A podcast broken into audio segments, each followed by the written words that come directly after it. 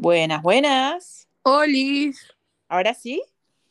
Más o menos, pero igual. Puta madre, che, pero qué raro. Pero te escucho igual, o sea, te escucho medio bajo, pero te escucho. Raro, a ver. Porque es como que tenía puestos los auriculares para que se escuche mejor. Viste que son como micrófono. Sí, sí, Bueno, en capaz, que, capaz se me jodió el parlante del iPhone y yo estoy. Un sponsor de iPhone para Gisela Paola, por favor. Ay, qué divino, ¿no? ¿Quién, quién pudiera, no? Todos ¿Podrán? queremos. ¿Podrán? Ni volviendo a nacer. Bueno, eh, no sé cómo presentarte, porque yo, este, somos dos personas que hablamos mucho, pero en este podcast normalmente yo hablo mucho y sí, casi siempre grabo con un psicólogo o psicóloga que me va dando un feedback.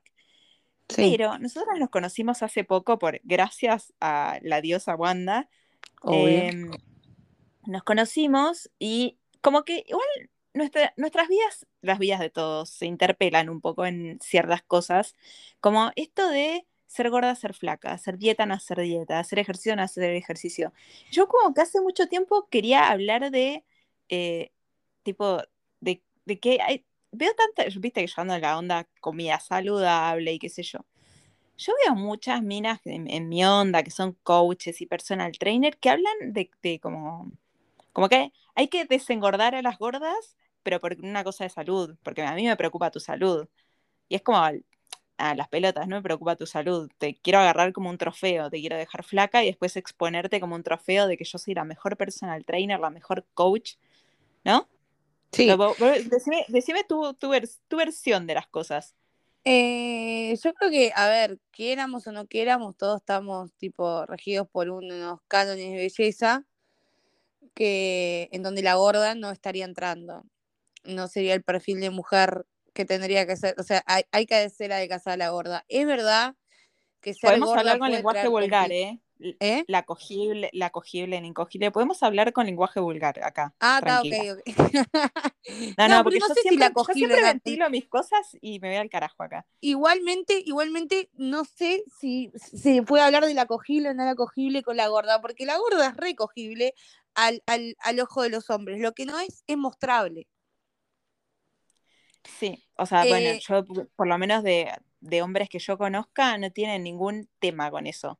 Ninguno. O sea, como Hay, la actitud sea- de la mujer es todo. pero creo que hay, hay un tema con eso. eh, eh, se explica como, por ejemplo, el Kun Agüero. El Kun Agüero estuvo con, un, con perfiles de mujeres que no son la flaca 90, 60, 90, si bien las gurisas no eran gordas ni ahí, pero no eran el perfil 90, 60, 90 y el tipo le gusta ese tipo de mujer y enseguida empezaron a, ay, come gorda, ay, ve una gorda, el, cu- el Kun se excita. Por eso es que eh, termina siendo la no mostrable. Obviamente que no es todos los hombres, ¿no? Pero es como una tendencia en el grupo de amigos, ah, ¿te gusta la gorda? Eh, En el grupo de amigos en el mundo. Porque yo he escuchado muchas veces, incluso amigas mías, diciendo, ay, hay que tener personalidad para ponerte esto. Tipo, una, una mina rellenita con una ropa muy apretada o un topsito, una cosa así. Como hay que tener personalidad, no. O sea, que ¿por qué? O sea, todo el mundo se puede poner lo que se le cante el ojete. Claro, pero eh, lo que pasa es que estamos comidos por ese canon de belleza que si te pones un tope es porque tenés la panza flaca. Y estamos comidos, digo, porque yo tampoco me salvo, ¿eh? Si bien a esta No, altura del tampoco. partido logré aceptar mi cuerpo y lo quiero, aunque hay cosas que me gustaría cambiar, eh, en algún momento te pega, algún día te agarra medio bajo de energía y, y te pega porque es mucha la información que recibimos.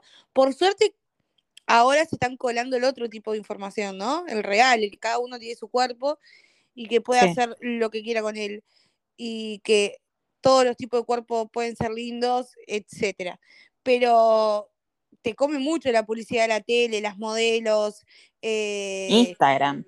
Instagram, y que, que es una mentira además porque hay gente que, que quiere entrar tanto en ese canon, que usa tanto filtro y tanta cosa que yo digo, un día se van a perder y no las van a encontrar, porque no va a haber foto para que la reconozcan. Hay, hay muchas que se hacen, incluso Wanda, yo no me doy cuenta, pero amigas me muestran, ¿no? Usan aplicaciones para enflaquecerse, como, como que se Sí, porque ves un photoshopean con una app. Es que ves un puente atrás y el puente está torcido. Claro, cosas así, se ve como raro, se ve como raro los costaditos de la cintura, cosas así. Ay, cada vez Y se hablamos, hablamos de Wanda, que yo me imagino que es una mina que debe tener un re buen cuerpo. Wanda tiene tremendo lomo. Lo que pasa que, a ver, eh, la perfección que te venden por las redes, por la tele y todo, es la de tener un 1% de, de, de la gente, porque es imposible tener la piel perfecta, no tener cero gramos, en toda posición, tener la piel tersa. Entonces, claro, cuando vos te sacas una foto y querés llegar a eso, la única manera es retocándola. Porque no Sí, o, o, o vi- o vivís para tu cuerpo. Onda, te tampoco, pasás de estética en estética. Yo creo que ni siquiera así, porque eh, lo que nos ven en Instagram, por ejemplo, ¿no? Vos ves una foto de una mujer que tiene la cola de esta manera, el- la, la panza. Esa mujer está posando. No está Ah, viviendo. obvio. Yo después voy a, mira, después de publicar este podcast, voy a publicar las fotos que me sacó hoy mi marido en la piscina, que versus la foto que yo subí a Instagram. Mi, me veo, parece que tengo, me comí tres kilos de asado entre la foto anterior y esta. Porque la, es que la otra foto estoy reposera, como con la panza re chata, qué sé yo, y hoy me sacó una foto más relajada. Y nada, tengo más carne de la que se ve en la foto anterior. Claro, es que cuando, cuando vivís, dejas de posar, porque estás viviendo, no te estás preocupando en, en posar. Y, y ahí salen otras cosas que en, en- la foto de, de- de publicidad de Instagram no sale. Pero igual, ojo, si bien sigue estando, cada vez es menos por suerte y cada vez más la gente que se anima a hacer lo que quiere, a mostrar su cuerpo. O sea, hay, hay personas que. Yo tuve mucho tiempo sin ir a la playa por no ponerme una malla. Por ejemplo. Pero de, ado- de adolescente, seguro. Porque nosotros tenemos la misma edad, así que. Mm, de adolescente y hasta más grande. O sea, mi, mi, mi mejor trato con mi cuerpo empezó cuando yo empecé a hacer comedia, en realidad. Eh, ¿Cómo, cómo llegaste a hacer comedia? Pues no sabía, no sabía cómo presentarte, porque tipo, yo te sigo y te veo a las 7, pues, decime si me equivoco, ¿eh? mi percepción como seguidora nueva. Eh, yo te veo a las 7 de la mañana arriba de la camioneta, porque vos decís que es una camioneta, nunca la mostraste por afuera, y te veo a las 7 de la mañana dando vueltas por la calle en el auto, ta, ta, ta, ta, ta, después echada a la cama, a- beboteando con, con las boobies ahí, que me, me encanta, tipo, a mí me encanta, yo no sé por qué a la gente le molesta. Eh, beboteando ahí, tipo cagada de calor en Corpiño, y después estás, tipo, a la noche haciendo stand-up, que me muero de ganas de, de que vengas a Chile, pero bueno, hay que juntar público para pagar el pasaje y todo. Eh, pero, ¿cómo, ¿Cómo pasamos de tener una panadería, que es, bueno, yo me acuerdo que en, en otro capítulo que quedó publicado acá, ¿cómo pasamos de tener una panadería a hacer stand-up? ¿Y qué mierda haces? ¿Por qué te acostás a las 3 de la mañana y después a las 7 estás en el auto? porque Sorry, me intriga. mi- mi- mis viejos tienen panadería, tenían panadería desde que yo nací. Yo nací ah, no era de tu literal. esposo. ¿Eh? No era de tu esposo. No, Yo no, recuerdo la no. anécdota de la empleada, del esposo y bla. Eh, mi esposo vino a trabajar conmigo. Mi- no, esa es mi mentalidad patriarcal. Di por sentado que era de la panadería cualquiera. No, e- era de, mi- de mis padres la panadería. Cuando yo nací dentro de la panadería, es que creo que me hicieron adentro de la panadería. Soy como un pan con grasa. Eh, Soy un bizcochito. soy un bizcochito que salió ahí y, y mis padres tuvieron panadería, hasta- o sea, tuvimos hasta el año, este año, en febrero la cerramos porque se fundió, me la comí, no, mentira. Eh, Puede pasar, ¿eh? Puede pasar. Yo Quiero creo que aclarar esto porque- heavy tener una panadería. quiero aclarar esto porque mucha gente, mucha gente no, pero un par de veces en el escenario yo hago mucho chiste de gorda y, y me llegan a decir tipo que eran chistes gordofóbicos. Y yo creo que el tema es cuando la gente tiene la, la- o sea, tiene el concepto de gorda como algo malo. Y yo para mí ser gorda no es malo. Entonces para mí los chistes están de más. Y soy de la Claro, persona por, que e- se por cree. eso yo te quería hablar del tema, porque para mí no es ser malo, no es malo, es tipo una cual, es una característica física. Claro, tal cual. No para mí no tiene connotación negativa. Entonces, por eso yo te, tipo, te pregunté y te te dije, tipo, quiero hablar con una persona gorda. A ver, ¿cómo, cómo es ser gordo? ¿Cómo, ¿Cómo se vive del otro lado? Porque a mí siempre me invalidan. O sea, si yo hablo de aceptación y bla, yo no puedo hablar de aceptación porque soy flaca. Todo eso flaca, claro. Es Entonces, que bueno, quería escuchar la otra campana. hoy, igual yo te estoy hablando, de, pará, vamos por parte. La panadería, bueno, se fundió este año y, y yo de mañana reparto pan. Ah, ok. Eh, Ah, por, eso, por reparto. eso regalas desayunos todos los viernes. No, eh, los viernes desayuno, eh, eh, regalo desayuno de Panadería Palacio, pero es otra cosa eso. Ah, vos Eh, estás ligada, eh, casada con la panadería. yo, la harina y yo un solo corazón, bebé. Justo Dieta- con la, comida keto no, no, ni ahí con vos. ¿El qué? La keto, viste que no comen harinas. Hice la dieta keto, igual me, me resultó bastante, pero a mí la, la harina me, me, me, me dilata. Es que la dieta keto tiene toda una explicación científica muy interesante, pero bueno, la, la harina es, es como nuestro principal alimento, la- el, Claro, el como- carbohidrato. como que te corta la vida en cierta parte. Bueno, y, y de mañana eh, reparto, después de tarde trato de dormir una siesta porque de noche hago comedia. Y claro, termina tipo a la una de la mañana, dos, y al otro día me tengo que levantar a las siete. Claro, a mí me tincó que vos repartías eh, algo porque ta- tanto tiempo arriba del auto, dije, bueno, te- tiene, que, tiene, tiene que tener algún negocio o algo así que reparte cosas. De mañana reparto pan en unos lugares y, Perdón, y a ¿te veces reparto la comida. personal o esto, ¿Eh? esto tus seguidores lo saben? ¿Esto tus seguidores lo saben o fue, es algo muy personal? No, saben, no sé si saben que reparto pan, pero saben que mañana trabajo y reparto algo. Claro, Eh, nunca bien. dije que reparto, pero no por nada. No Es sé, lo mismo. Eh, no estás dando vueltas por, porque te gusta andar dando vueltas. No, no, es que estoy conociendo Montevideo. Y a veces reparto la comida de Laurita también, que es mi madre que hace comida. Ah, ¿tu vieja hace comida? Sí, mi madre hace- vieja. ¿Eh? Me cae tan bien tu vieja. Mi madre es la uno. Media loca, pero es la Es uno. más, te voy a decir, antes de seguirte, antes de conocerte, a mí me llegaban a veces videos de tu vieja de gente que me mandaba porque eran chistosos, mandándote a cagar. Yo hace Y yo no cuatro te años conocía en esa época. yo hace cuatro años que soy comediante y, y en la pandemia le hice un TikTok a mi madre y tipo 370 mil seguidores, o sea. Y Claro, sí, por ahí debe ser de TikTok que me llegaron videos así Claro. como de ella puteando. sí, básicamente. Pero es una mina de oro, tipo, la, la mujer puteando. Sí, porque todo. además es todo tipo natural, o sea, no es que, o sea, en realidad surgió porque un día la pandemia se estaba fundiendo, en plena pandemia, yo sin trabajo, y te, estábamos teniendo como mala relación porque estábamos todo el día acá, choque, cosa, y un día la filmé y, y lo subí a TikTok, y tipo tuvo tremenda repercusión y la empecé a filmar y cada vez que la filmaba ella se reía, entonces era como para, como que teníamos mejor la relación en ese momento cuando, nos, cuando la filmaba, ¿entendés?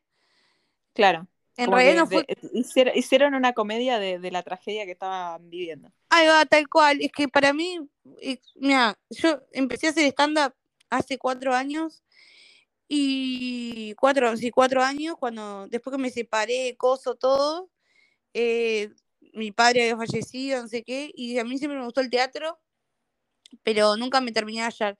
Y encontré el stand-up y dije, ah, voy a hacer esto como hobby para divertirme. Empecé a ver que estaba de más, porque eh, vos transformás todo lo que es, toda la mierda de tu vida, chistes. O sea, Y sí, es que es una excelente filosofía de vida, que es básicamente lo que yo hago en la Geno sin filtro. Me cago de claro, yo- de todo. Todo me lo tomo para la chacota. Claro, es como, es como hacer alquimia, ¿entendés? La mierda en, en- en- en chiste, y en este caso en un trabajo, en ingreso, en todo, está, está más. Y, y- cuando entré y vi lo que era, dije, pará, yo acá me quedo. Aparte, te- tenés una paz, tenés una labia. No sé si viste los videos de Martín Sirio. ¿Qué labia tenés, bebé? Ay, vos, yo soy fan de Martín Sirio, Gen- Geno. Mira, ¿sabes lo que pensé? Te voy a, voy a contar, nada que ver con el podcast, pero te lo voy a contar. Eh, con Martín estamos planeando que él venga a Chile a dar un show. Él ya vino, cuando nosotros recién nos conocíamos, él vino a Santiago a dar un show acá. Y estamos buscando un lugar para que dé otro show. Entonces yo pensé en eh, machear, tipo, cuando él dé el show, que vos des un show el día siguiente o el día anterior, Me o unas, o unas horas antes, no sé cuánto dura tu show. Pero todavía no te había dicho nada porque como que todavía él no cerró nada con ningún bar.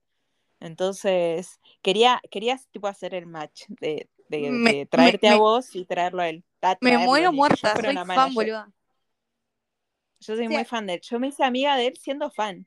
Eh, yo en una época estaba tan, tan deprimida, tan deprimida, todo estaba tan del orto en mi vida, que es como que mirar las historias de él me alegraban el día, me, me hacían reír. eh, Posta era lo único que me hacía reír en esa época.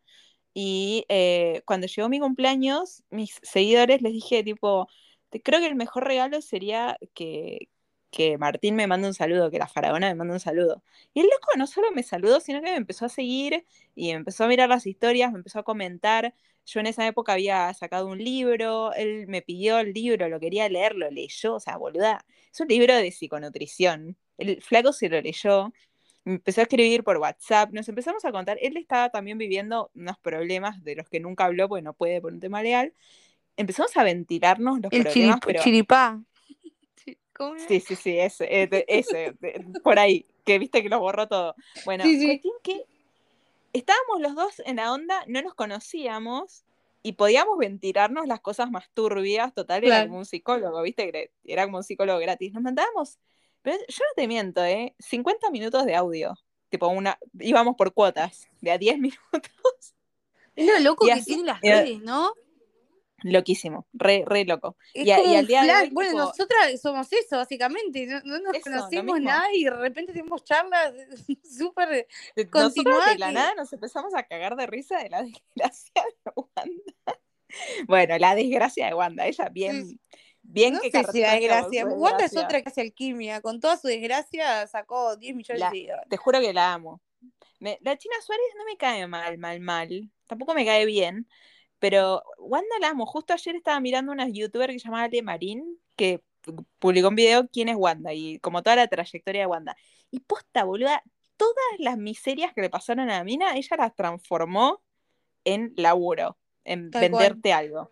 Todo, todo, todo lo malo que le pasó en la vida, lo transformó en laburo. Y en eso la admiro un montón. No me va mucho de Wanda que se graba con 8 mil millones de filtros, se photoshopeara. Como que hay algo ahí de ella que no. Pero, y viste, yo, yo en eso, o sea, no me gusta la gente que usa mucho filtro, pero en el caso de Wanda es como.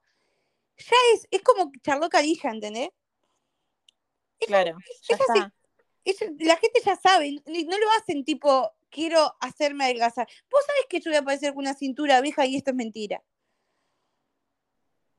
Sí, sí, sí. Es, igual es como raro, porque yo a veces estoy grabándome y de repente me, me miro y digo, "Estoy- tengo una cara detonada, me voy a meter un filtro. Después me grabo dos historias con un filtro y después digo, no, ¿por qué me estoy grabando con filtro? Si, si soy lo que soy, aparte, yo no soy, eh, yo, bueno, vos no conocés mi historia, pero cuando yo vivía en Chile, allá por el año 2017-2018, como que me volví muy famosa y me juntaba con muchos influencers muy famosos.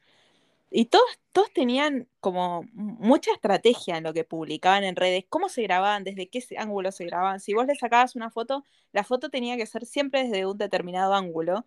Y yo para, Ah, yo para, para mí eso era toda una locura, porque era como, yo me grabo y a veces tengo el celular, a veces tengo el celular en la cara. Imagínate, yo me grabo en el baño. Yo también me grabo caminando por la calle, A mí, a mí- yo en realidad usaba filtros. Lo que me pasó es que usaba filtro y después, tipo, en la normalidad de la vida, o sea, cuando estaba haciendo una historia, me sacaba una foto y siempre me hallaba fea. Entonces, me te tenía que sacar foto solo desde Instagram. Y ahí me di cuenta que lo que estaba haciendo era como eh, cagar mi autoestima por usar filtros todo el día, porque yo no era eso que estaba viendo. Igual, Y eh, vos te volviste comediante y, y usaste como todo, todo, todo lo malo que te estaba pasando en, en risas, pero antes eran las revistas, la tele. Yo la verdad que ni miro la tele, pero mm, a mí Instagram me, a veces me pone, y te digo Instagram porque es la red que más consumo, pero a veces me pone un toque de border cuando veo estas minas que eh, vos, vos, tipo, yo te veo y te rompes el ojete, no sabía que estabas laburando a la mañana, o sea, lo, lo, lo presentía porque nadie está boludeando toda la mañana, porque sí. Eh, pero tipo, yo te veo rompiéndote el orto, sos una mina preciosa, sos divertida, todo te lo tomás para bien, incluso hay días que se te nota medio enojada y le respondes bien a la gente y todo, como que le pones muy buena onda a todo.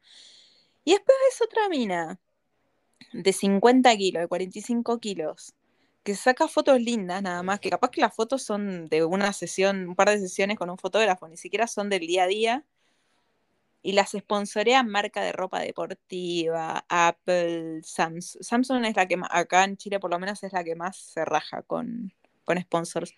Eh, y una, y una que le entrega algo a la gente, algo útil como risa o, no sé, en mi caso recetas. Nada, como, Sí. como, como que es re impopular. ser natural. Sí, sí, eso igual que yo creo que vamos en camino a no, o sea, cuesta, no, no va a ser fácil, pero vamos en camino a no porque las marcas se dieron cuenta también que toda esa mentira, se están dando cuenta, que toda esa mentira tampoco vende tanto y que la mayoría del ser humano es normal, entonces quiere lo normal, porque esa mía te puede vender una ropa hermosa. ¿Me escuchas? Ay, ¿sí? Ah, porque se había, se había bloqueado el celular. Eh, te puede vender una ropa hermosa, cosa, todo, pero nunca te va a quedar eso. Entonces es mucho mejor verla en alguien que se asemeja un poco más a vos que, que, en, la cosa. Y la gente cada vez consume menos ese plastificado, menos que le genere un contenido eh, en conjunto al lomo, ¿no? Porque la gente está como más tipo, bueno, pará, pará, o sea, cintura abeja, me estás mintiendo en la cara y yo me estoy dando cuenta. Claro. Bueno, claro, a mí me pasa que una marca deportiva que, que, siento que está buena, porque esto lo hace hace ya por lo menos cuatro o cinco años que lo hace, los catálogos de Nike, la página web de Nike, eh, hay cuerpos como muy distintos, muy normales, o sea, está desde la flacuchenta, la musculosa, la rellenita, la más cuadrada, la más esbelta, hay muchos cuerpos distintos, entonces vos ves la ropa en varios cuerpos y ahí más o menos vas cachando cómo te va a quedar la calza, ponele, o la remera. Eh, a mí me da mucha paja probarme ropa, así que me gusta comprar ropa por internet. Tampoco que me compré mucha ropa, pero cuando lo hago, y está bueno eso de que te pongan catálogos con cuerpos distintos, porque vos te vas dando cuenta más o menos cómo te va a quedar. Claro, porque no es lo mismo el maniquí que, que lo que es uno, ¿no? El, o sea, el maniquí es el 0,001% de la población para Tal cual, o sea, nunca te vas a sentir reflejada con eso. Va, nunca no, pero la mayoría de la gente. Pues tampoco me gusta como. No me gusta. Eh, eh, pues en un momento sí decía mucho, tipo, bueno, está. Los cuerpos normales. Y en realidad son todos normales. O sea, cada uno. Que tenga No, yo creo que cuando se empezó a hablar de los cuerpos normales, fue. La onda era. Eh, desnormalicemos los cuerpos que son eh, tapa de revista, publicidad de jean. Esos cuerpos no son los, no son la norma, o sea, no son el normal de la gente, sino que los cuerpos normales son todo tipo de cuerpos. Sí. Creo que la, movida fue por esa, por ese lado y obviamente fue. Ya después la, gente como que hay la flaca, ay, no sé qué, y, y tampoco, yo qué sé, hay, y además pasa de los dos lados, si bien es mucho más fácil socialmente es mucho más fácil la flaca porque nadie tiene como una palabra mala flaca. Nadie te dice, bueno, flaca de mierda, a veces sí, pero eh, no, no, es como tan. ahora te cuento No es como tan, tan, tan, con una cosa tan negativa, pero hay gente que es flaca y quiere engordar y no puede, y cada uno, por eso a veces digo, ay, cada día estás más flaca, le decís a una que capaz que está haciendo, luchando para engordar, por eso como que no quiero como que eh, los cuerpos normales son todos, punto. Eh, de la que está cuerpo de revista y la que está gorda. Un poco en los cuerpos. Eso, ahí le diste en el clavo, me encantó. Tenemos que dejar de catalogar a la gente por el cuerpo que tiene. Tal cual. Si está sana, si no está sana, porque eh, justo ayer le, le, muestro a mi marido una mina que sigo en Instagram y me dice, ay, está anoréxica, esta mina está re anoréxica. Yo después le dije, che, pero no, ¿sabes qué? O sea, sí, se, ve, se dice, ah, pues le dije, ah, mira, se hizo vegana. Digo, ¿no la notas distinta? No, me dice, está re anoréxica. Y, viste, como que uno no sabe, qué sé yo, capaz que la mina es flaca naturalmente y si a eso le sumás que come re, todo re ultra sano y todo re, con todas las restricciones que tiene una alimentación vegana, y sí, está en los huesos, qué sé yo, pero quizás eso para ella está bien. claro es como que somos mucho de juzgar al otro y a veces me parece que eso va en una de no hacernos cargo a nosotros mismos. Tal cual. Pero sí, bueno, este es un punto, un punto que quería tocar. Que, eh, por ejemplo, yo no soy flaca, flaca, flaca, soy flaca tirando normal. Pasa que soy muy menudita de, tamaño, tengo la espalda muy chiquitita, tengo tremendo culo. Parezco una araña pollito. Sí, sí, el culo ya te lo dije, no, te lo vi, te lo sí, Sí, me encanta, me encanta mostrarlo, lo siento, lo, lo siento, si soy no, muy está perfecto, me encanta mostrarlo con ese pan dulce, ¿por qué no lo vamos a mostrar mi vida? bueno, para. Eh, me acuerdo de mi abuela hace unos años atrás, cuando todavía estaba viva, mi abuela montevideana, mira, eh, me decía, ay, mi abuela pesaba 40 kilos o sea, como 15 kilos menos que yo. eh, me decía, nena, come que pareces un perro de la calle. Y mi familia se cagaba de risa porque era como, dale, el muerto se ríe del degollado. Sí, sí. Eh, pero fuera de eso, y alguna vez que me han dicho, uy, tenés cara de enferma, eh, porque tengo la cara muy chupada, pero, pero- Sí. porque mi, mi- mi fisionomía es así, como de la cintura para arriba soy como un esfuerzo y de la cintura para abajo Me gusta, estoy bien. eh, paréntesis, me gusta mucho que últimamente te he visto subir fotos hasta sin maquillarte de mañana. Historias. Ah, sí, sí. No, pero lo, lo hago, lo hago cada tanto. Pasa que eh, la luz que tengo en la casa del sur, como tengo mucha luz artificial, entonces siento que se me ve la piel re gris, como Ahí re va. apagada. Entonces ahí me meto filtro, pero más, es más por el color de cómo, se, cómo siento que se ve el tono de la piel. Eh, es una boludez. Que en realidad, como yo me siento. Ah, la Con luz, respecto la luz tono es de piel. todo. Ya lo dijo la Jimena Sí, no, no. La luz es todo. Sí, re. O sea, hoy, bueno, justo hoy mi esposo que me sacó las fotos en la pileta, me, le digo, igual las fotos que vos me habías sacado unos años atrás fueron al atardecer, que es distinta, la luz del Sí, atardecer es más tenue, te, te atenúa un montón de, tipo, no se te ve tanto la celulitis, bla, bla. En fin, la cosa es que nunca me discriminaron por gorda, nunca en una entrevista de trabajo me miraron raro. A mí me tocó entrevistar gente. Yo, entre las miles de cosas que trabajé, eh, hice de recursos humanos. Hice, digo, porque yo no, no estudié recursos humanos, hice un curso nomás. Y eh, me acuerdo que una vez eh, iba a contratar a una chica que estaba muy necesitada de trabajar, pero era muy gordita. Y era madre soltera y qué sé yo, y eh, los dueños del lugar me dijeron que no, porque, o sea, yo tipo dije, ¿quién mejor que esta persona que necesita? Esta persona no va a descuidar el trabajo. Eh, no porque, nada, como que era una tienda de alimentos saludables y se iba a ver, se iba, no daba con la imagen del- de la marca, como Sí. del negocio. Y ay, me dio una pena después, eh, porque la mina me escribe para preguntarme qué onda y le tuve que decir que no, o sea, que habían elegido otra persona. A mí me dio una pena, porque es como que la otra persona no necesitaba tanto el trabajo, Sí, sí. o sea, era La- una buena laburante y todo, pero Lamentablemente tanto. pasa y pasa un montón, ¿no? O sea, yo trabajaba en un supermercado. En un supermercado donde, por ejemplo, yo fui una excepción, o sea, se trataba de, de, de, tener a, a las, a las cajeras que fueran flacas y lindas, eh, o hegemónicas, no sé, eh, por la imagen del local, porque claro, la gorda está asociada a lo descuidado, a, y, y entonces buscan como ese perfil y te discriminan y te discriminan en lugares que no te- o sea, en el médico. Sí, eso he escuchado mucho, claro, nunca me pasó. Yo me fui- pasó cuando estaba embarazada, que el médico me dijo, ojito, eh, que te estás pasando un poco con el peso. Ay, boluda, yo te muestro fotos de cuando estaba embarazada. Era, era, ay, no me acuerdo, eh, una amiga decía, era como cuando la, la serpiente se tragó un- una sí, bola, no sé. Una sandía. Y el médico diciéndome que ojito, eh, porque te estás pasando. Yo una vez llamé, llamé a una doctora al trabajo porque me dio un, tirón en la asiática, yo sufro, tengo escoliosis, y para que me dieran inyectable y seguir trabajando, y la mujer, antes de decirme hola, lo primero que me dijo fue, estás muy gorda, tenés sobrepeso, y no es una cuestión estética, y que pum, que pan, y darme palo mal, y yo tipo, está, pero me el inyectable porque lo que tengo es escoliosis, o sea, i- Claro, independientemente yo también tengo escoliosis y me duele la espalda igual. Claro, independientemente de que sea gorda, no te llamé por esto. Además, otra cosa para decirle a todos los médicos del mundo, que las gordas tenemos espejo. Sabemos También. que somos gordas. Para todo el mundo, en realidad. Porque Claro, hay, o gente sea, que lo, hay gente que lo como comenta que van como... siem- siempre como, estudiaste millones de años en medicina para decirme que soy gorda. Ya sé que soy gorda, amigo. Y, y después, otra vez fui a una endocrinóloga porque yo tengo un problema de tiroides. Y, y me dijo de todo, pero me dijo a nivel, vos no podés subir al ómnibus, no podés tener relaciones sexuales. Eh, pero de todo, pero yo no era la que soy ahora, tipo, estaba recién parida además. Me fui llorando.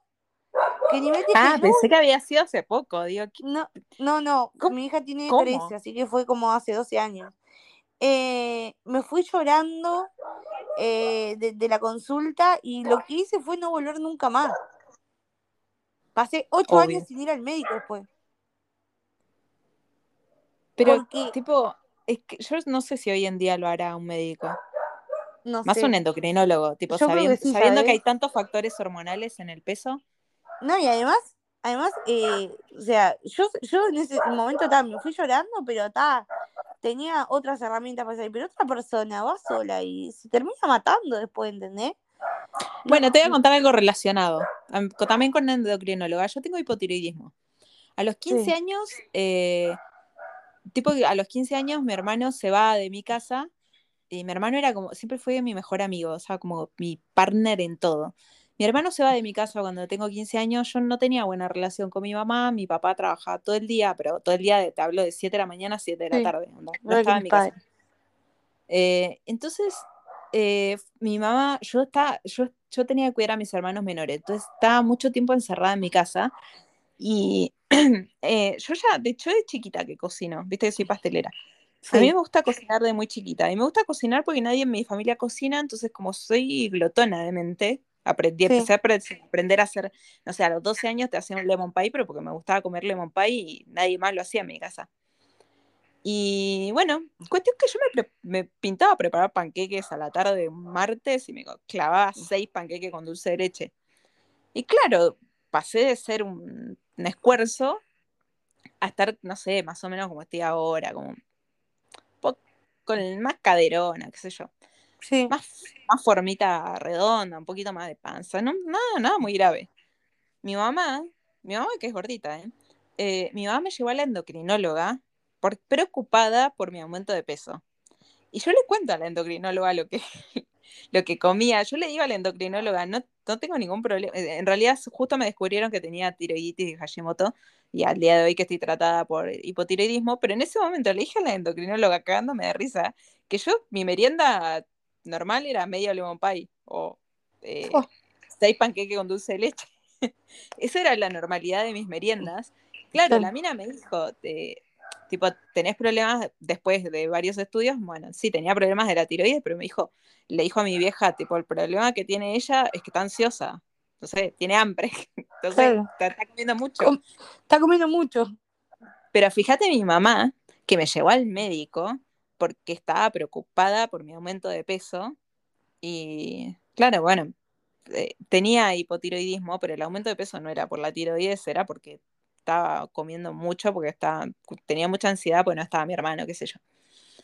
Pero, Pero además, ¿cómo cambian los médicos? Porque hace muy, o sea, cuando yo era chica, a, a, a los, a nuestros padres decían, dale de comer bastante, si estás gordita, estás sana. Ahora, si estás gorda, estás enferma. Es como que siempre eh, eh, eligen como una teoría y es un ahí, problema. claro, es siempre un, pro- o sea, eh, hacerle los análisis, fíjate, yo, yo, a ver, otro, otro lugar, por ejemplo, donde me sentí discriminada fue eh, en el Parque de la Costa. Mish, Yo, ¿por qué? A ver, yo compré la cuponera, esa que se puede andar en todos los juegos. Fui con mi hija a mm, una vez ahí de paseo a Parque de la Costa. Y, y claro, no entraba en los juegos. Literal, claro, no en la sillita del juego, sí. En la sillita del juego no entraba. Y, y, y claro, o sea, probé con uno, quedé media justa. ta, Fui, probé con otro y en otro no entraba. Y claro, la muchacha no sabía cómo decirme. eh, onda, o sea, entraba, pero no me podían poner el cinto, no se podía bajar el cinto en realidad. Viste que hay uno que tiene como un coso de, un coso de seguridad Sí, que arriba. te bajan un coso, que te... Ahí va. te- bueno, no a mí me apretan. no sí. se trancaba. Y claro, están hechos para ciertos cuerpos hegemónicos y, y, y tampoco te avisan en la puerta, ¿entendés? Y yo gasté un cupón, yo me sentía estafada, ¿eh? Eh, gasté un cupón para andar en todos los juegos y claro, después del segundo que pasé ese mal momento, que el coso no cerraba, ya no intenté entrar en ninguno más. Claro, y es un bajón. Eso en Disney no pasa porque en Estados Unidos casi todos son gorditos. Claro, en Disney lo tiene más precavido porque la población Pero claro, hay que tener un billete para ir a Disney. Hay, hay- hay que, pero por lo menos no sé, avísame, ¿entendés? Yo no gasto. Claro, que pongan un cartel. En, en Disney, por ejemplo, hay carteles en la, en la entrada de cada juego que dice el peso y la altura. Tipo, como onda lo mínimo, porque eh, es cierto, en Estados Unidos hay gente que tiene sobrepeso, pero ya sobrepeso nivel andan en silla de ruedas por Disney. Claro. y gente que puede caminar, pero que le- los destroza caminar porque andás caminando todo el día. Eh, entonces te ponen el peso y la altura mínima y el peso máximo, por ejemplo. Y ahí, bueno, Claro. vos ya más o menos te das cuenta que no vas a poder subir al juego y no Y te no- hacen pasar, perder el cupón y pasar pasar, el mal el momento momento. incómodo, claro. Claro, Encima que te- creo que es ya te subiste, te sentaste, tenés que bajar, tu hija también como que feo para ella. Sí. Yo tuve suerte porque a mi hija no le gusta nada los juegos. Eh, claro, es- era la madre. Tipo, gracias-. Ella Gracias mamá, gracias mamá por no poder entrar. Claro, pero, pero está, y, y, y pasa en, no sé, en todo, lo- en el ómnibus, los asientos, o sea, si van y está, hay lugar y hay una gorda, mucha gente sigue y no, no se sienta. Em, es triste, pero pasa, yo qué sé, yo creo que la mirada del otro nunca la vamos a poder cambiar, si bien de a poco la gente va entendiendo y de a poco, las nuevas generaciones están muy despegadas, ¿eh? Lo que ¿Muy es yo, las nuevas generaciones están muy despegadas. Sí, Eh, me tinta que sí, pero igual yo sigo escuchando madres de amigas de mi hija hablando del tema. Como, Las como madres sí, pero los niños están en otro nivel. No sé si vienen o qué onda. Obviamente que a alguno la madre le va a comer el cerebro, pero los gurises ya están en otro nivel. Ah, O sea, a mí me ha pasado que muchas veces es mi hija la que me enseña. Onda, yo miro tal cosa y me dice, ¿y a vos qué te importa? Como, tiene razón, ¿entendés? Porque Sí. tampoco me, me voy a hacer la carmelita descalza, ¿no? No, no, no, no. Acá na- nadie, nadie está libre de pecado. Yo te estaba confesando hoy por audio de WhatsApp que- me, vos te risa porque yo te explico todo. Eh, a mí mi hija también me pasa que es como que para ella es cero, cero tema el cuerpo del otro. Claro. Cero. Eh, yo crecí, yo crecí en, en una familia y en una cultura en donde eh, como yo era, era constantemente validada positivamente. Onda, como estaba bien ser flaca. Claro. Entonces, cuando engordé un poquito, me trastornaron la existencia y me mm, caí en trastorno de la alimentación. Me costó mucho salir de eso. Son enfermedades re, re difíciles de, de salir. Y, y claro, al día de hoy, al día de hoy como que yo igual me cuido, porque no estoy ajena a este mundo eh, que- que te, que te refuerza positivamente si tenés los abdominales marcados o si tenés el culo muy parado. Del culo es una bendición de la naturaleza, igual, porque el tamaño que tiene es eh, de- desproporcional al resto de mi cuerpo. Pero como me gusta mucho hacer ejercicio, y la verdad que yo empecé a hacer ejercicio cuando fui mamá porque me deprimía mucho, entonces como que salía a caminar y después salía a andar a patinar y después salía a correr y así empecé. Eh, pero a mí antes me daba una paja hacer ejercicio tremenda. Por eso reentiendo a la gente cuando yo trato de motivarlos a hacer ejercicio no, no, no hay caso. Y a mí me digo, da "¿Sabes tremenda, qué? me da tremenda banco". paja igual, ¿eh? Ay, no, yo, lo- yo los banco mucho porque cuando yo estaba, antes de yo estar embarazada, mi mejor amiga es runner. ¿Viste esa gente enferma que corre, corre, corre, Sí, corre, sí, corre? sí, sí. Todo el tiempo está corriendo. Cualquier rato libre que tiene ya sale a correr. Ella, eh, somos re mejores amigas, estábamos en- nos embarazamos al mismo tiempo, ¿viste? ¿Viste esas amigas insoportables que hacen todo Sí. juntas? Bueno, así éramos nosotras. Eh, nosotras éramos vecinas, además, pues vivimos juntas cuando nos casamos. Nos dimos la paja de alquilar departamentos como a una cuadra de distancia para estar cerca. Y ella volvía del laburo a las 7 de la tarde y me llamaba por teléfono, vamos a correr. Y ella, aparte, yo siempre le dije, Anita, admiro tu perseverancia, porque todos los putos días de su vida ella me llamaba para salir a correr. Y yo le decía, mamu, yo ya estoy en pijama, ni en pedo salgo a correr hasta ahora. Ahora, ahora sí prendería, ¿eh? Pero fui evangelizada por ella. Eh, ¿Y ahora no viven más cerca?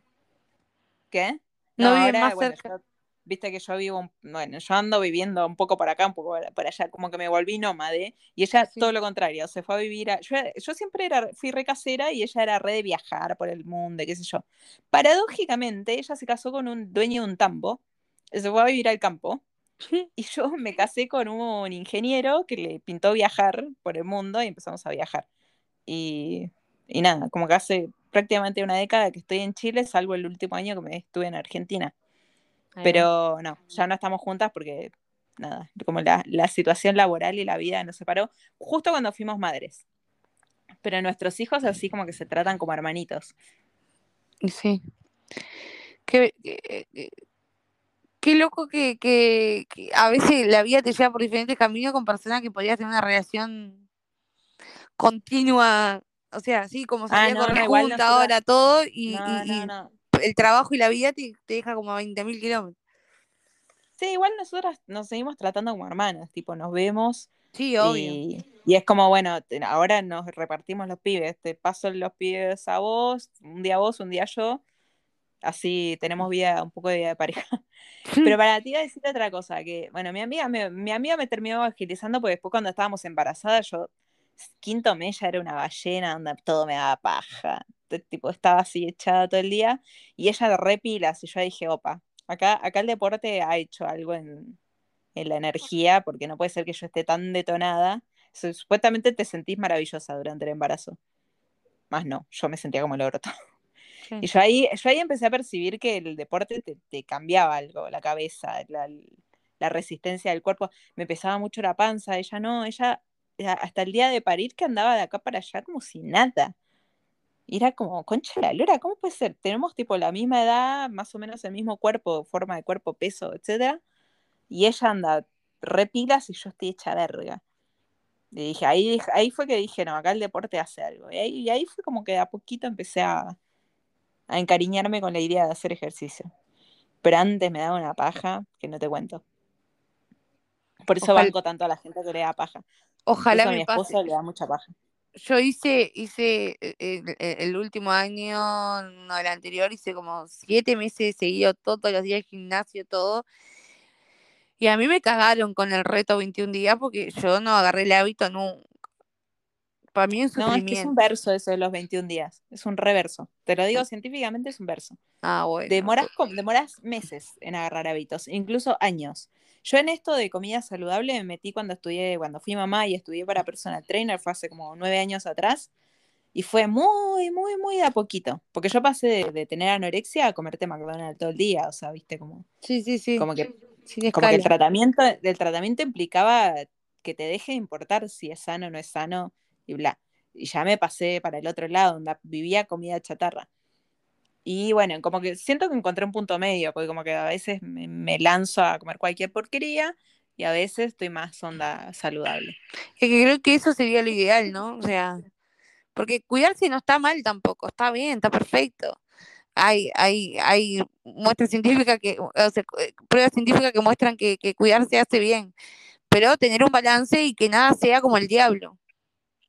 Sí, igual en mi caso, eh, viste que yo creé esta cosa que se llama Plan Quirón. Sí, Yo esto lo creé en base un poco al- a todos los tratamientos que hice, que por ejemplo hacer baile o hacer yoga, no, no es lo que más me gusta hacer, pero siento que cuando vos bailás o haces yoga, como que sentís mucho cómo se siente el cuerpo. sí. si se siente muy pesado, si comiste mucho, si no digeriste bien. Todas esas sensaciones, si estoy arriba de la bici, no me doy cuenta. Arriba de la bici es como que le das, le das, le das. Eh, si estás con máquinas, tampoco te das cuenta. Pero bailando o haciendo yoga, estás muy conectada con la, con la corporalidad. sí. Em, y bueno, la terapia es fundamental porque mi anorexia no fue por un tema de peso, fue por un tema de, de- de temas que tenía con mi familia, que se detonó mucho cuando se va mi hermano de mi casa. Y por eso siento que la terapia es re fundamental, porque no es como, "Ay, bueno, ok, Gise, vamos a agarrarte y te vamos a enflaquecer. No, no es la idea. Posiblemente si, si vos vas pasito a pasito, y el otro día vi que como que puteabas esto de la no dieta, pero la no dieta es medio esto, es medio como cuidarse un poco y otro poco irse al carajo, que es Claro. como A un mí me poco y un cuesta, poco. me cuesta mucho. Yo, yo, yo voy al, al- Hago dieta desde que tengo uso de razón, básicamente. No, aparte, yo te imagino, vos, vos debes ser como una amiga mía que nunca, nunca me quiso hacer una entrevista. Ella te parte la dieta y aparte tiene la personalidad que vos tenés. O sea, es como, tiene mucha personalidad, una mina muy divertida, bella, con mucha actitud. Eh, Guille te parte la dieta, Guillermina se llama mi amiga, eh, te parte la dieta el lunes y anda, de lunes a martes barra miércoles está, es un sargento. Lechuga, pe- no sé, latita de atún, pechuga de pollo y la manzanita y como súper, súper, aparte todos los días, todos los lunes está con una dieta distinta. Dieta ya, dieta ya tipo onda, la dieta del astronauta, por lo Sí, sí, así. sí. Y el miércoles, que es el día que nosotras siempre nos juntábamos a cenar, eh, ya se va, se va al carajo. Desbarranca. Se- Pero de barranca mal. Yo siempre preparo, to- todas tenemos bendis chiquitos, entonces por las dudas siempre preparo unos fideitos, una cosa así, viste que hay- eh, siempre hay nene que no le gusta la verdura. Sí. Yo, yo, co- yo cocino pensando en todos. Cocino sano para, para la que está a dieta, cocino fideo para los nenes, co- cocino un poco de todo para que, para que todos estén felices. Y, y claro, como de mis amigas siempre alguna está a dieta, Sí. yo cocino cosas como onda de dieta, pechugas de pollo, ensaladas, bla. ¿Y qué hacen? Se me comen todos los fideos de los pibes. y después nada, se comen una cagadita de pechuga de pollo. Y después ponerle que a veces hago postre. Y yo, estoy, yo, yo me desbarranco con los postres. Capaz, capaz que te como un poquito de todo como un pajarito. Y a la hora del postre estoy abrazada del- de la fuente de la chocotorta, cuchareando. Ay, amiga, estás comiendo mucho. Como, como que piensan que me estoy atraconando, y no, o sea, yo me reservo cuidarme con la comida, como que me como la pechuguita de Sí. pollo, para después estar abrazada al pote de chocotorta El o de balance. helado, de lo que toque. Claro, ese, es mi- ese es mi balance. Y claro, ellas me, me critican esto de, ellas no, alguna de ellas, como, ay, no, pero estás comiendo mucho, como que igual mis amigas pobres están re sensibles, como si me ven comer poco, les, les alarma, si me ven comer mucho, les alarma. Claro, quedaron, quedaron como muy Claro, es que en el pendientes. momento, sí, es que en el momento que yo estaba enferma, viste, como cuando uno está enfermo miente mucho, entonces después nunca saben si estás mintiendo o no estás mintiendo. ¿Cuánto fue, Pero ¿Cuándo fue que te pasó eso? Y entre, al- a, los 15 empezó muy sutil, ¿no? Alguna que otra vez vomitaba, algún que otro día no comía nada, y a- de ahí, de ahí a, a estar súper enferma es como que es un chasquido, como que decís qué pasó en el medio, no sé qué pasó. Eh, porque empieza todo con mucha sutileza. Em, fue como, empezó como a los 15 y yo solita, ya mayor de edad, a los 22 años, empecé el tratamiento porque fue que ya, ya estaba con mi pareja actual y cuando iba a la casa de ellos, sea, de la familia de él, Mm, yo, yo me había ido a estudiar a Buenos Aires, entonces vivía sola, medio como que manejaba, nadie se enteraba si yo comía o no comía. Pero cuando iba a la casa de la familia de él, era como ya indisimulable, pasaba mucho tiempo en la familia de él. Y nada, mi, mi suegra tiene un tema con los trastornos de la alimentación, tiene mucho ojo, y ella se dio cuenta y me lo hacía notar con mucha sutileza, y era muy incómodo, porque cada, cada reunión, viste, era yo metiendo excusas que no puedo comer porque me siento mal, porque me cae mal tal cosa, porque no sé qué. Y nada, llegó un momento que dije, no, tengo, tengo que hacerme ver. Y nada, empecé el tratamiento. Yo tengo varias primas que tuvieron trastorno de alimentación. Yo creo igual que, que yo nunca fui bulímica por vaga. Sí, mucha gente lo dice. Porque Es re bizarro. yo estoy en la cama comiendo, me, he agarrado tracones a lo largo de mi vida y, y ni en pedo me levanto a ir a, a- a vomitar. No, ¿sabes qué? Yo creo que la diferencia está en que, pues, de- no sé, de- decime si me equivoco o es un prejuicio. Si tu familia tuvo panadería toda la vida, vos capaz que siempre estuviste como más por encima del, del peso, del, de, Sí, de lo que que llaman nací. normo peso. Ponele, siempre fuiste rellenita. Entonces, es tu, es tu estadio normal. En cambio, yo siempre fui muy piltrafa, muy flacuchenta. Porque es como soy muy nerviosa, me pongo nerviosa de nada y de- cuando estoy nerviosa como poco. Entonces, en mi cabeza, de mi familia son todos re flacos, salvo mi mamá que es rellenita, son todos muy flacos y es como que, eh, mi abuela, la, uruguaya, yo, la amaba mi abuela, la amaba como una madre, pero mi abuela tenía una gordofobia tremenda, tipo, no sé, de repente decía cosas como re hirientes, tipo, yo, yo antes no entendía por qué mi vieja la odiaba, después lo entendí.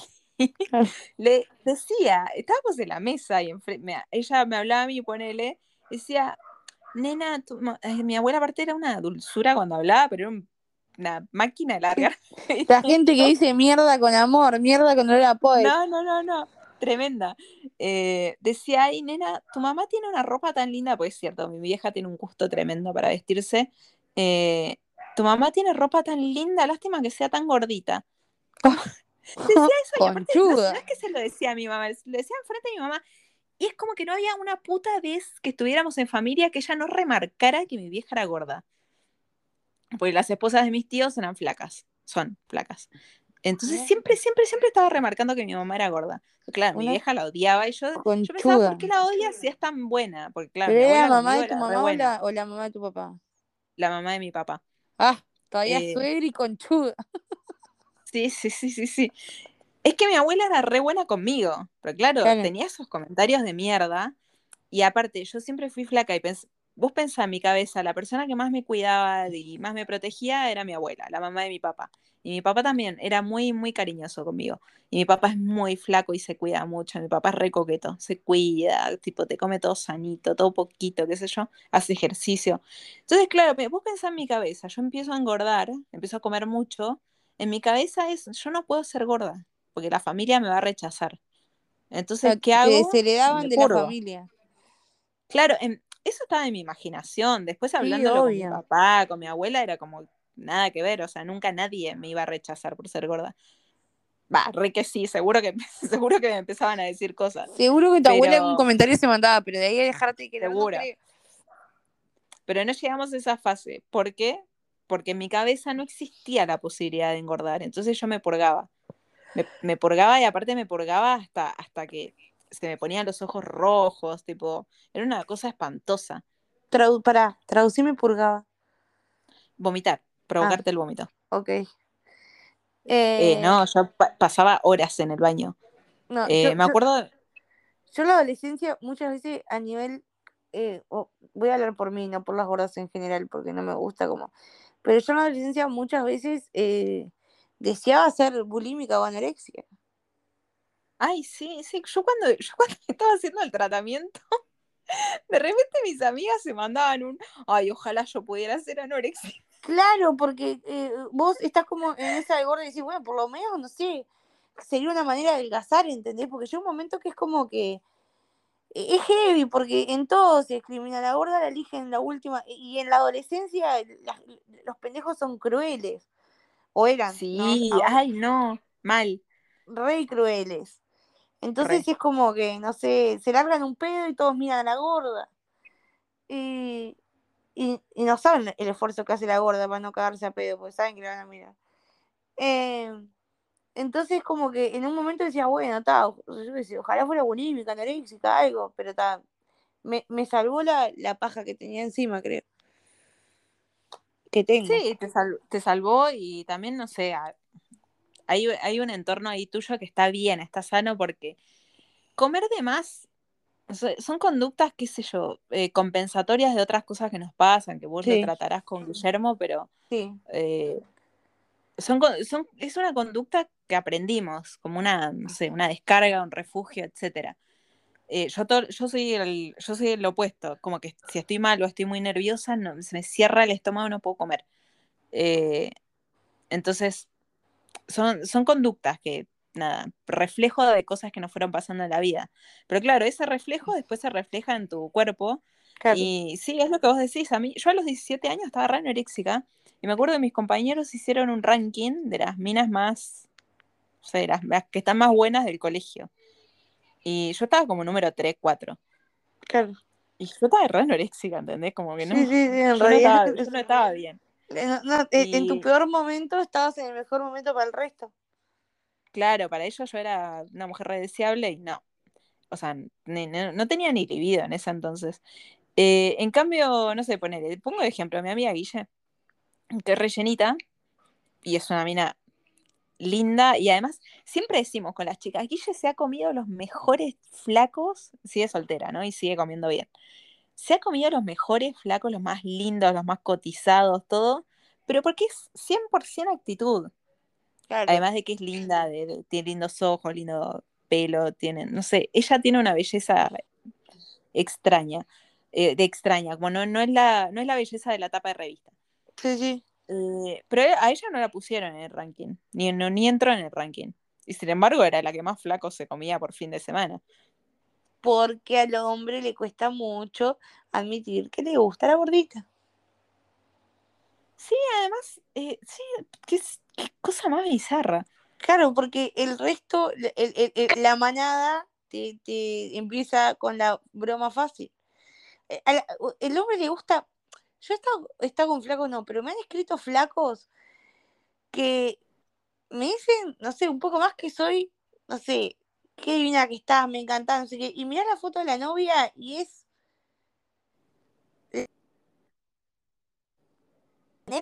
Y tipo, Sí. te dicen que linda que estás del lado de, tipo, de, de la gordura, como que les gusta, ¿entendés? No es onda, qué Sí. lindo, que me- me gusta tu actitud. No, ay, no. Y, y vos la novia, todo lo opuesto. Entonces, si te gusta la carne, ¿por qué estás? Porque socialmente está mucho mejor visto andar con la flaca de la mano. Sí, qué extraño. O sea, digo qué extraño porque yo tengo prácticamente la misma relación de toda mi vida. Eh, como que tuve pocas relaciones fuera de la relación que tengo ahora. ¿Hace cuánto estás en Entonces, pareja? no. 20 años con altibajos. 20 Hice ese años. paréntesis. 20 años. años. Eh, y, an- y antes de él estuve con un par de flacos, pero claro, no- nunca reparé en eso porque, bueno, una que soy la flaca y Sí, claro. dos que no, no sé, como que no, no, no prestaba atención a esas cosas. Es que para mí nunca fue un tema, es decir, para el resto. Como que Sí, sí. yo nunca vi como que tenés que tener una, una re personalidad para ponerte ropa apretada. Tenés que ponerte la ropa que se te canta el ojete. No sé, no sé, es como que nunca tuve en mi cabeza, a pesar de tener una abuela que me crió gordofóbica, ella gordofóbica, eh, un padre gordofóbico, una madre que igual estaba traumada. En mi casa, ahí voy a sonar re tonta. O ahí soy re buena, como decía el otro día, ay, yo soy re buena. No, no soy re buena, no soy buena. Eh, pero como, es como que en mi cabeza, por ejemplo, ser gay, ser gordo, esas, esas cosas que en los 90, 2000 eran como, uy, lo- eso que había que esconder, nunca, nunca me parecieron un tema. No, no sé, el gay, bueno, ¿qué es un gay? Una persona que le gusta a alguien del mismo sexo. Y bueno, si le gusta y le gusta y se siente bien y se enamora, es como, bueno, al principio lo veía co- como más algo, de- algo sexual, como quizás era un gusto sexual. Y después le entendí que el amor no tiene forma, tamaño ni color. O sea, es Ahí va. love is love. O sea, como lo entendí, pero es como re raro. Nunca, nunca me pareció una amiga mía es bisexual. Y cuando ella confesó que era bisexual, yo ya me había recontrado cuenta que le gustaban las minas. Y el resto de mis amigas estaban como en shock. Onda, como que no sabían cómo digerirlo. Y Sí, sí. yo en esa época vivía en una pensión con ella. Y me decían, ay, pero ¿no te incomoda dormir con ella? ¿Qué Ay, tiene no, que ver, chicas. señor? Es como dormir con mi hermano, la conozco de toda la vida. No, no me va a violar. Le gustan las minas. Y Claro. además, al día de hoy siempre me dice, el día que hagamos un trío, porque ahora está casada con un hombre, el día que hagamos un trío, yo te quiero en el trío, me dice. Digo, boludo, ni pido, ni pido, esto es incestuoso. Verle la cotorra a tu amiga, qué asco. Sí, no, no, no, no, tipo, digo, me calienta cero, o sea, no, no, no descarto un trío con otra mina, pero no con mi amiga. O sea, Sí, ¿Nunca, ¿nunca hiciste un trío? no, nunca. Está de más. ¿Vos sí? Sí, ¿Pero te gustó? me encantó. Ay, no sé, yo, yo siento que es como mm, el momento de la intimidad es tan, no sé, me, me siento un poco egoísta en eso. Yo, yo- yo quiero tener al otro para mí 100%. Ah, No, no, no eh, Yo creo que para hacer un trío te tiene que, te tiene que excitar mucho para gozar al otro. Es fundamental. Si te exci- a mí, por ejemplo, me excita mucho. O sea, yo, yo cuando hago sexo oral me acabo solamente viendo al otro gozar, ¿no?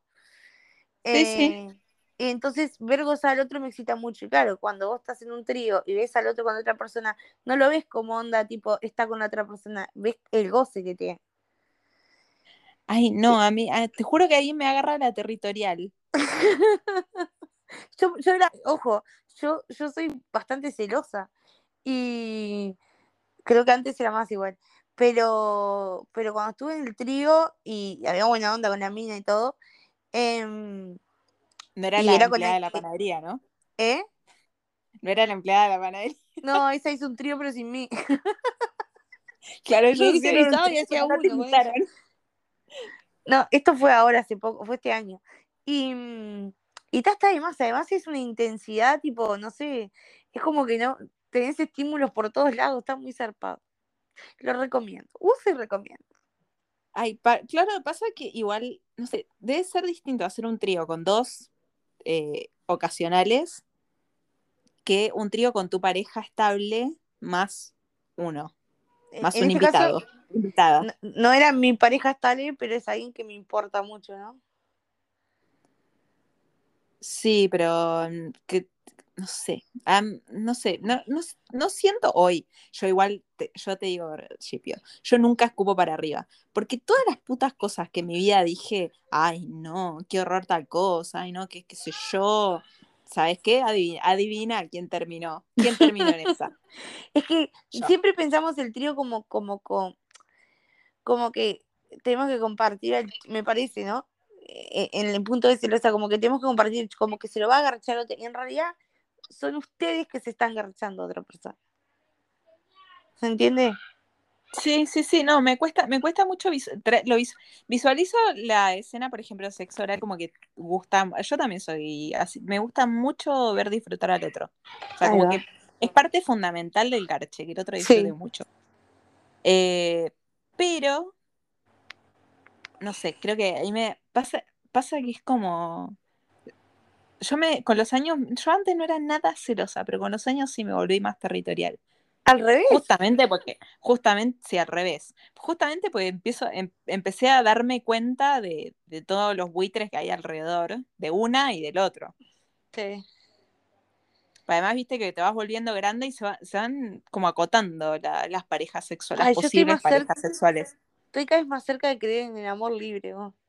Pareja abierta. Yo, yo en algún momento sí, pero la verdad que el amor libre es permiso para garchar con otros. Pa- Para mí, no sé. Es que, es que eh, la, pareja tradicional es como que. Ay, ¿Cómo puedo explicar? Es como que te- tenés que prometerte eternamente que, que, que, que, que te existe una persona. Y está de menos. Porque en realidad lo Sí. que estás haciendo es con tu cabeza igual vos. eh, o sea, vos ves a alguien que te calienta mucho y capaz que hasta te imaginás haciendo cosas, pero no lo haces. Entonces, ¿dónde está el, el no? Porque en realidad te está calentando otro, ¿entendés? A eso voy. O Sí, sea, sí, no- sí. Nunca, lo nunca lo practiqué, ¿no? Bueno, Capaz yo siempre, hago. como mi, mi abuela, una- mi abuela igual tenía cosas muy buenas y era una recontra feminista, ella es montevideana, ahí de Positos, de zona Pituca, Cheta, cheta. eh, cheta cheta, re. Eh, mi abuela se casó a los 26 años, cosa tipo, para la época era re grande, era tipo una Sí. vieja, iba, a ser la vieja solterona. No, y se casó con un argentino que era peronista, o sea, un horror, un horror de los horrores. Y bueno, a mi abuelo le fue re bien igual. Le fue re bien, era abogado, tipo, fue abogado del Banco Central, le fue súper bien a mi abuelo. Eh, pero bueno, ella se casó con un muerto de hambre para mi bisabuelo. Y se casó grande porque es como que ella decía que hasta que no se sienta segura de, de que... Y después estuvo con tipos durante el matrimonio y ella me enseñó, y después le enseñó a mi marido cuando era mi novio, me enseñó, me decía, nena, vos, vos al hombre lo tenés que tener bien contento siempre. Y no le rompas las pelotas, porque de los cuernos y de la muerte no se salva nadie, nena, me decía. La amo. En eso tenía la amaba, razón. porque ella me enseñaba mucho de sexualidad y qué sé yo. Y esto de los cuernos y de la muerte no se salva a nadie, así que no le rompa las pelotas al hombre. Eso, tipo, me lo grabé, me, me lo grabó en la sangre ella. Porque yo soy, me volví un poco celosa con los años, pero porque es como que mi marido ya cuarentón rico, o sea, el huevón rico. Como, es como que an- antes no, no lo pasaba más desapercibido cuando era más joven, pero Mm. ahora, viste, a los 40 años ya los muchos están detonados. Sí. Y él no, el chabón está mejor con los años, es como el vino, se pone mejor y mejor y mejor con los años. Entonces, claro, se va poniendo mejor, más minas se le van echando. Antes, capaz, cuando éramos más jóvenes, no. Ingeniero y todo eso, ya las cosas empiezan a llamar la Gana, atención. gana bien, tiene buen laburo, es rebochito el flaco, es lindo, Tiene un auto que vos Con no los años- en el estacionamiento, pero bien. claro, tiene auto deportivo. Sí, no, no, el flaco se volvió codiciado con los años. Entonces, bueno, yo me empecé a poner celosa porque empezaron a acercarse buitres. Y sin disimulo, o sea. Entonces, Sí, sí, bueno, van, van a lleno. Pero igual sí, algo que aprendí de mi abuela, que es no romperle las pelotas, aunque se, está cagando de risa de Lien.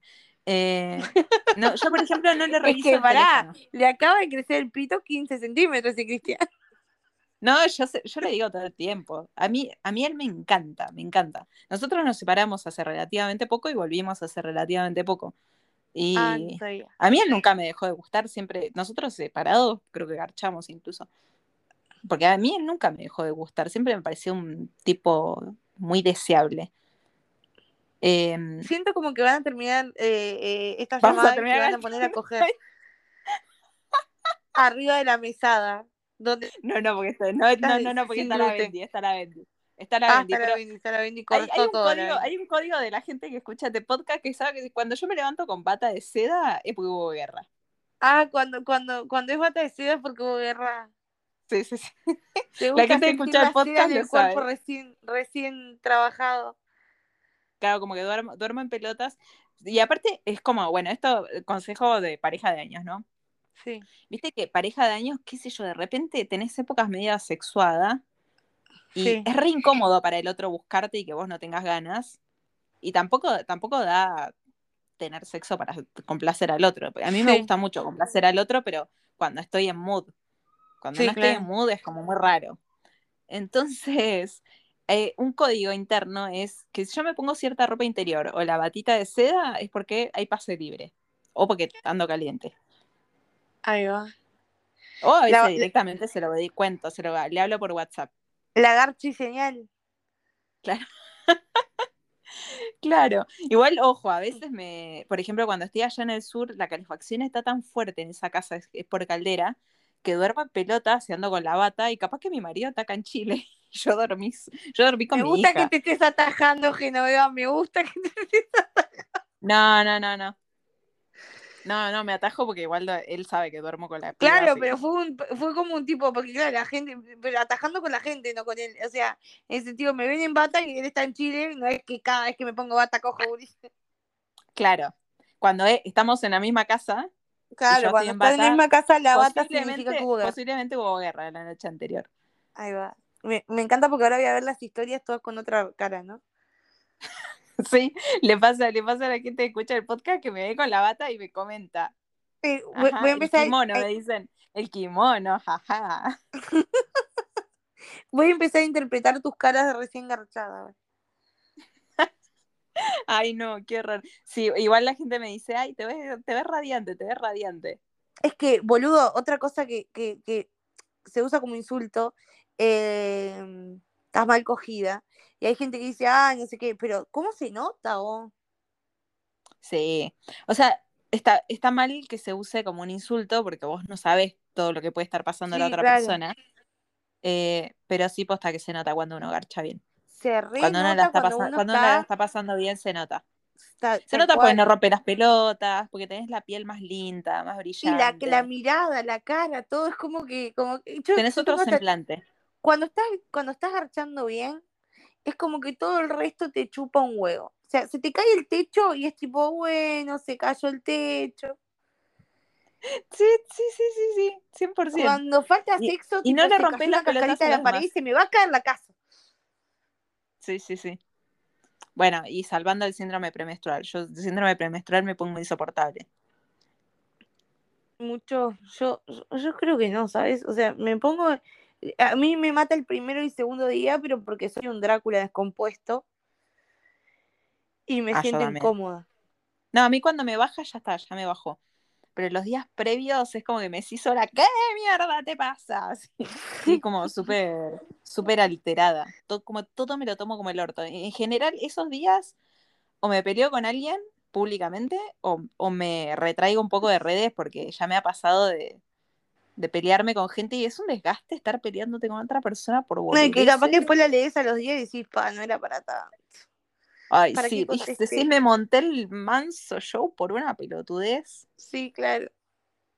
y aprendés Suele a no ser. responder cosas. Ahí va, o poner, o poner doble clic, ya fue. Sí. Sí, no, chau, te clavo el visto, no te respondo. También. Pero bueno, eh, no, y también me pega igual síndrome premenstrual cachonda, me pega muy cachonda, no sé por qué. Pues, en, en- en- en época menstrual, eh, ¿juega bata o no juega bata? Sí, Juega, sí, juega. que, Eh, eh, corra, que corra sangre. Sí, sí, los mejores partidos fueron en canchas embarradas. Me gusta, me gusta. Sí, Eh, sí, nosotros con todo. Con todo. Pasa, que igual, como que si no vas reconstruyendo tu vida sexual, Ah, son no puedes 20 años un tanto tiempo con alguien. Sí, no puedes estar tanto tiempo con alguien. No, Igual o sea, la no- regla, la regla que siempre después de que mi abuela nos enseñó esto de, de los cuernos y de la muerte no se salva nadie es hacer, hacer la tuya, pero con disimulo, por favor. Que no me Sí. entere. No, no entiendo Sí. esas parejas que se cuentan. Ah, pero hacen como cada uno la suya y abierta. después se...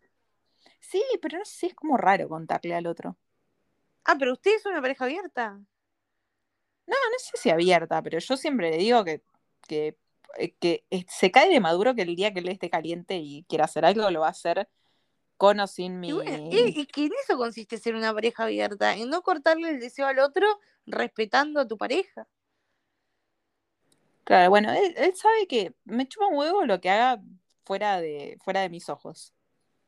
Mira, Por eso también no le reviso el teléfono ni nada, porque ¿para qué? O sea, No si algún día se enamora de alguien, bueno, se enamora de alguien, ¿qué puedo hacer al respecto? Nada. A mí, a mí creo que lo que nos calienta más de los tipos es que cuando te cagan, eh, no es el- el- la infidelidad, sino los pelotudos que son. Que, que Bueno, te, no, te sé, no me ha pasado. te No hacen, me ha te pasado hacen- de, de saber o algo así. pero te hacen mentiras que vos decís, amigo, forzate, te lo pido por favor, no me trates de estúpida. Claro, no, no, no me, ha- no me ha pasado así como de cerca, tampoco ver en parejas de amigas que algo que digas tipo, che, amiga, date cuenta. No, Claro, no, a me, a mí- no me ha pasado de tan de cerca. A mí me, me, me pasó y era como que me dolía más que me tratara tan de estúpida que, que, que la infidelidad en sí, porque a ver, la infidelidad, yo qué sé, Bueno, Duele happens, mucho más. un mensaje diciéndole a la otra persona te quiero que saber que te la cogí. Ahí sí, ¿no? Bueno, eso creo que es, más de, de ser emocional las mujeres. Igual, eh, cuando hay un tema de que no es de fidelidad o infidelidad, cuando, cuando sentís que tu pareja es deseada por otros, te liberas mucha testosterona. Y cuando liberas mucha testosterona, te calentás mucho. Sí, Entonces yo creo que, que en estos últimos años quizás estoy más caliente porque lo veo, lo veo como, como, como que se le acercan muchas mujeres. No sé si tampoco tanto. Para, hay pero una, eh, ah, oh, no hay nadie escuchando esto ahora, ¿no? ¿En qué sentido? Necesito que le mandes un WhatsApp a una amiga y a que venga a buscar la Bendy para que cojan en la mesada. No, es que acá, eh, acá, en, acá en Santiago no tengo así amigas, amigas como tanta... con- Es como, el uruguayo y el argentino tenemos muy en común un- esa cultura como, tipo, nosotras apenas nos conocemos y vos re vendrías a buscar a mi hija, Sí, lo re harías, y te, sí. tipo, y si te diera paja, me dirías, no me lo, no me lo ofrecerías jamás. El chileno, que justo ahí la- no sé si se dice Julieta Banana, la estaba leyendo y es como tal cual el mexicano, idéntico.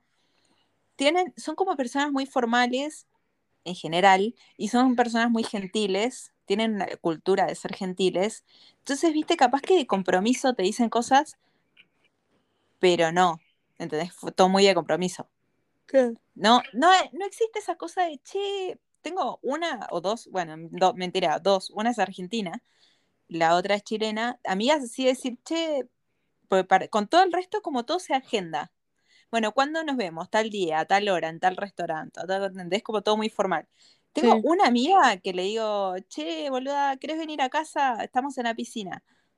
"Eh, no, ahora no puedo, pero mañana voy. Listo. Eh, mañana ella tiene una peluquería. Che, hay mucha gente de la pelu, si no voy para allá, te caigo. Con ella sí tengo esa confianza. Pero a ella no le gustan mucho los niños, así que no le encajo la Bendy. Eh, después con, con lo- con lo- las amigas, amigos que tenemos, no, no existe intrínsecamente el chileno, sobre todo del santiaguino, del, del- del capitalino. No existe esa confianza así de, che, ¿querés venir a buscar a la gorda? La gorda es la, la Elena. Eh, No son no, no tan existe. confianzudos como el uruguayo y el argentino. No. En Argentina te digo que siempre, esté en Buenos Aires o esté en el sur, siempre alguien va a ver. ¿Y ahora por Eh, cuánto tiempo tenés planeado quedarte ahí? No, igual tenemos, tenemos planes, y tenemos formas. No, no quizás en, a, la, a la hora que queremos, pero tenemos formas. Eh, me voy a quedar, creo, no sé. dep- todo depende de, de- de los trabajos que vayan saliendo. Eh, no sé, hasta marzo, fines de febrero, por ahí. Ah, bien, un añito. Es que mm, hay, yo, a mí me gusta un poco tener esa cuota de tranquilidad del sur y otra, o de la playa como vivía antes, o, y una cuota de ciudad. Pero la cuota de ciudad necesito que sea chiquita.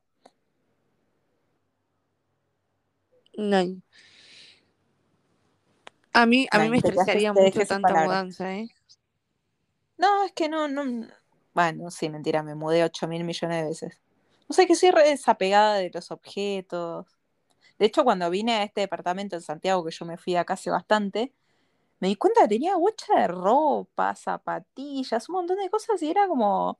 Fue como venir de shopping. Tengo un montón de boludeces de cocina que ni me acordaba que tenía. Y ahí fue cuando te Eh, encontraste la- con la ropa que no te quedaba igual que cuando te fuiste. Claro, pero después haciendo una reflexión no fue solo el sur. Fue que, fue que yo- cuando yo me fui de acá estaba muy estresada y seguro que por eso estaba muy flaca. Claro. Eh, y la otra es que seguro que cuando yo vuelva al sur dentro de tres meses, voy a encontrar cosas en mi casa que ni me acordaba que tenía. Por ejemplo, mi perra y mi gata. Es que quedó No, una guardería, de ¿no? ellas me acuerdo todos los días. Sí, no, están con gente. Onda, le, le pagué a gente que le gustan los animales para que las cuiden en sus casas. Porque no me gustan las guarderías. Ahí va. Y ahí no las podía llevar, era inviable. No, es viable, pero es un bardo tan grande y ya lo hice varias veces. Entonces digo, no, ya.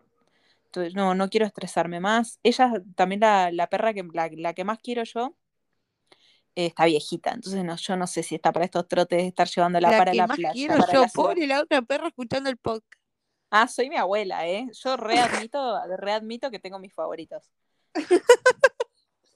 No, lo que pasa es que, mira, esto, esto y cerramos, pues ya no estamos yendo al carajo. Y Yo estamos hablando- adopté- es, es que estamos teniendo una charla que tendría que ser por WhatsApp en llamada, pero en el podcast. No, pero así es la terapia sin filtro. Después la gente escucha y, y, y chusmea cosas de tu vida, chusmea cosas de mi vida.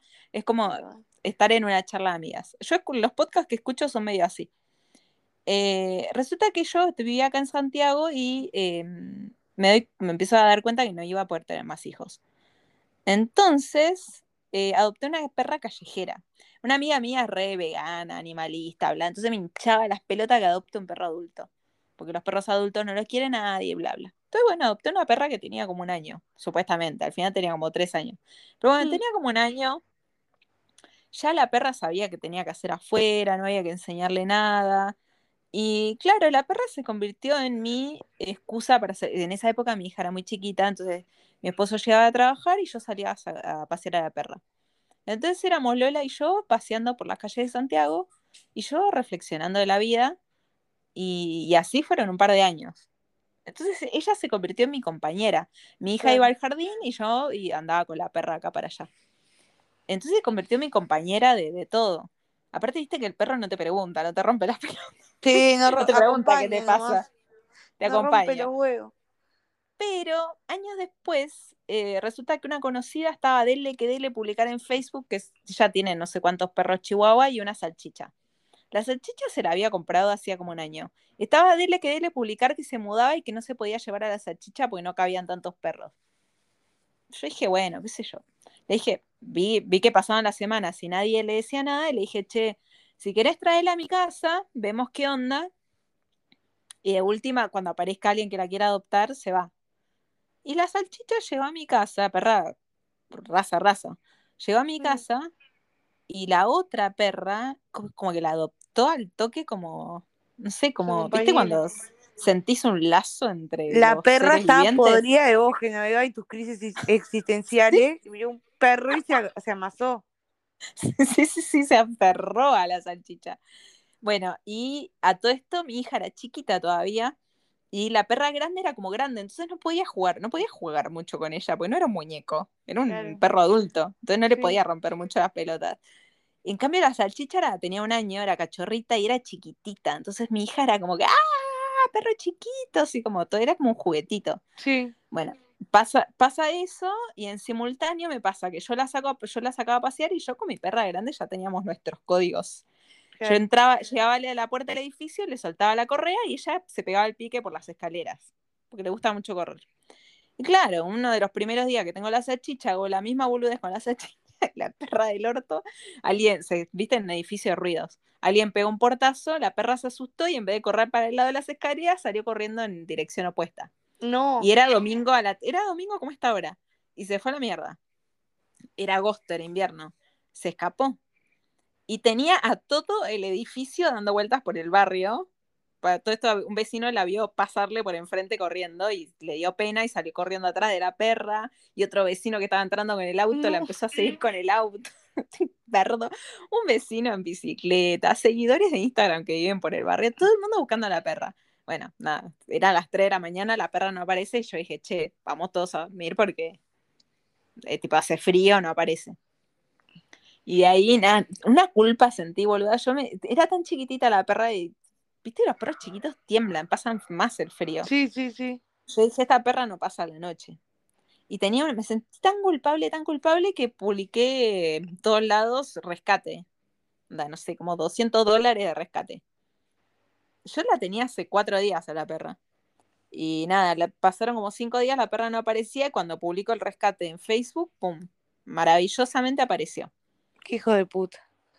Y bueno, en el medio, no sabes la gente que me bardeó por redes, por irresponsable, que se te escapó porque sos una descuidada, ¿para qué adoptas mascotas si después no la vas a cuidar? Gente que no es feliz y rompe las pelotas. Y rompe las pelotas, sí.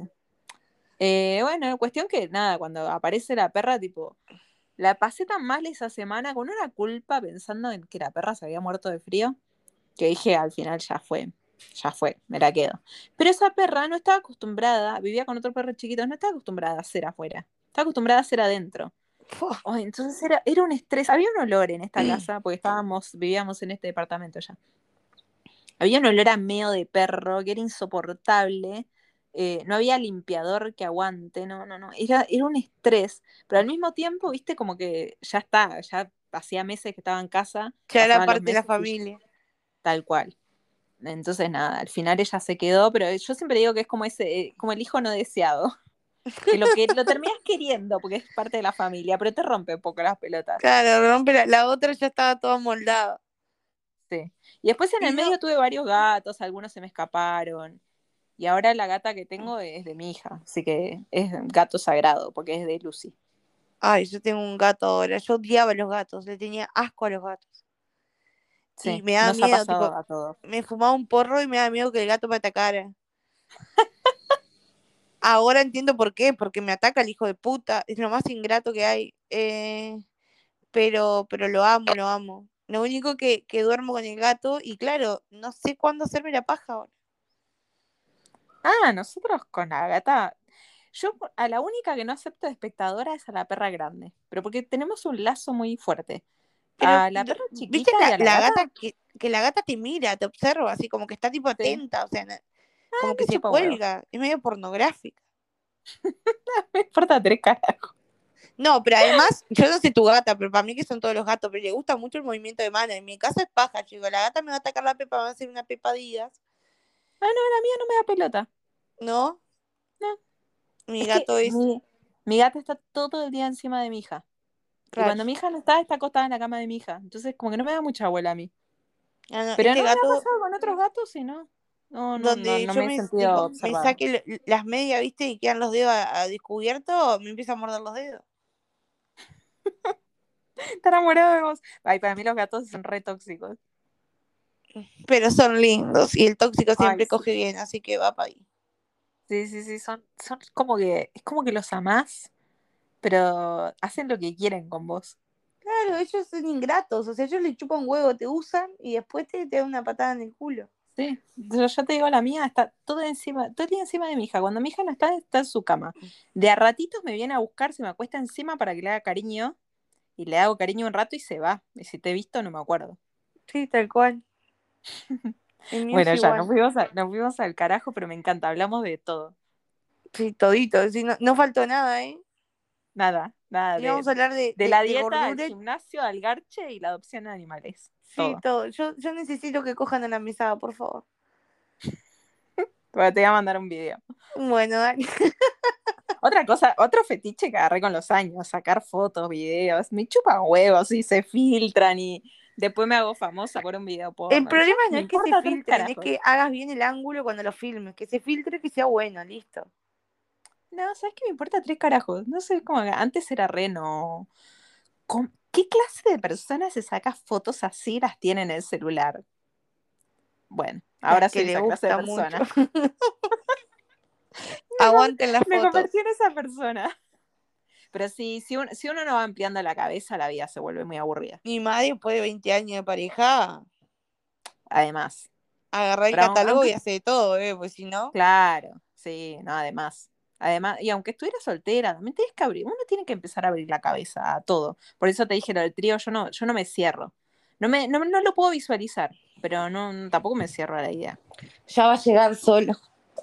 Va a llegar, seguro. Todo el mundo me dice, en algún momento va a suceder. Y me vas a ¿Qué decir? ¡pa! ¿Qué más que está? No, lo, lo que quiero probar es lo de chupar culo, pero bueno, está, está, Ay, Está Genoveva, por favor, ¿cómo no chupas culo? Nunca se me hubiese ocurrido chupar culo. La chupada de culo es la renovación de los votos, así que chupale el ojete a ese hombre. No, pero es como, es como que yo soy muy sutil, porque viste como que en el momento eh, es como que si estás haciendo algo raro, el otro como capaz que reacciona mal. Entonces voy, voy como con sutileza bajando con la manito. Voy de a poquito. Lo voy, lo voy El prepar- voy preparando 69 es la mejor posición para empezar a chupar culo. ¿Sí? No, no, como- no es muy incómoda. Eh, a mí no me gusta el 69 porque yo soy más po- como Jack, ¿viste? Me gusta por partes. Porque viste que el 69 parece que estás chupando verga, pero con un ataque de epilepsia a la vez. Sí, es raro. No, a mí no me parece cómodo. Me- Claro, como que una, una cosa a la vez. Claro, ahí va, yo soy igual, pero descubrí turno, mi que turno, tu turno, mi turno. de culo es la mejor posición, porque vos estás ahí, seguís un poquito más, él no tiene que levantar las patitas ni ponerse en una posición rara y tenés el culito ahí. Eso estaba pensando ayer, tipo, la, ¿en qué posición lo pongo para llegar ahí? Bueno, el Disimuladamente. 69 es hermosa porque no, no quedan en ninguna posición donde ellos se sientan tan vulnerables. Claro, pues viste que el el al hombre le da como mucho vértigo la cola. Claro, entonces ahí Uy, es le- como le que ya tocas la está cola y ya se la ponen nerviosos, lo- el hombre hetero. Sí, porque tienen mucho tocas la tabú. cola y se pone como nervioso, como que no, no vaya a ser que me guste y me pase para el otro lado. Bueno, papá chongo, ya sabéis, papá chongo, a entregar la cola.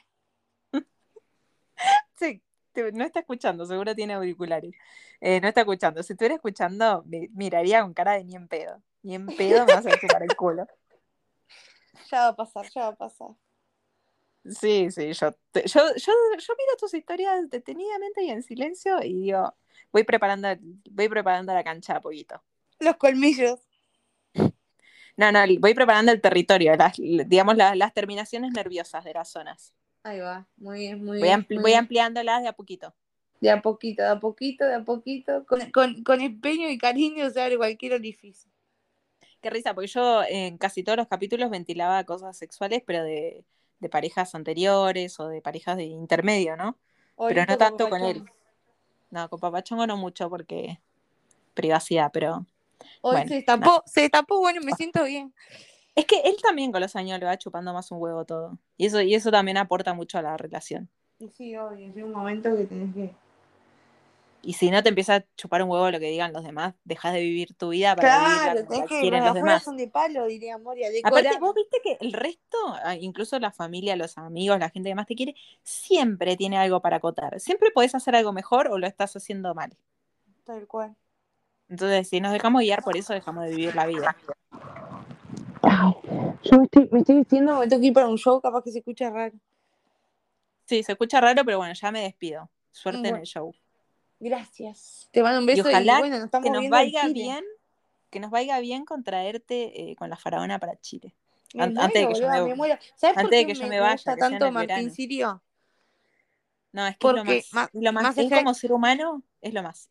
Pero más allá de que me hace cagar de risa, eh, para mí era como un referente en el sentido de que es todo lo que políticamente co- co- incorrecto y, y manteniéndose en su postura y todo, igual la pegó, ¿entendés?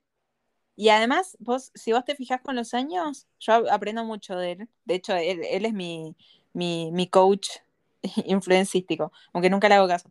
Pero él cuando la caga o a medida que va aprendiendo cosas que capaz no estaban buenas, eh, va, tipo, pide perdón o dice, no, la verdad que en tal momento me reía de tal cosa y ahora me di cuenta que no es divertido.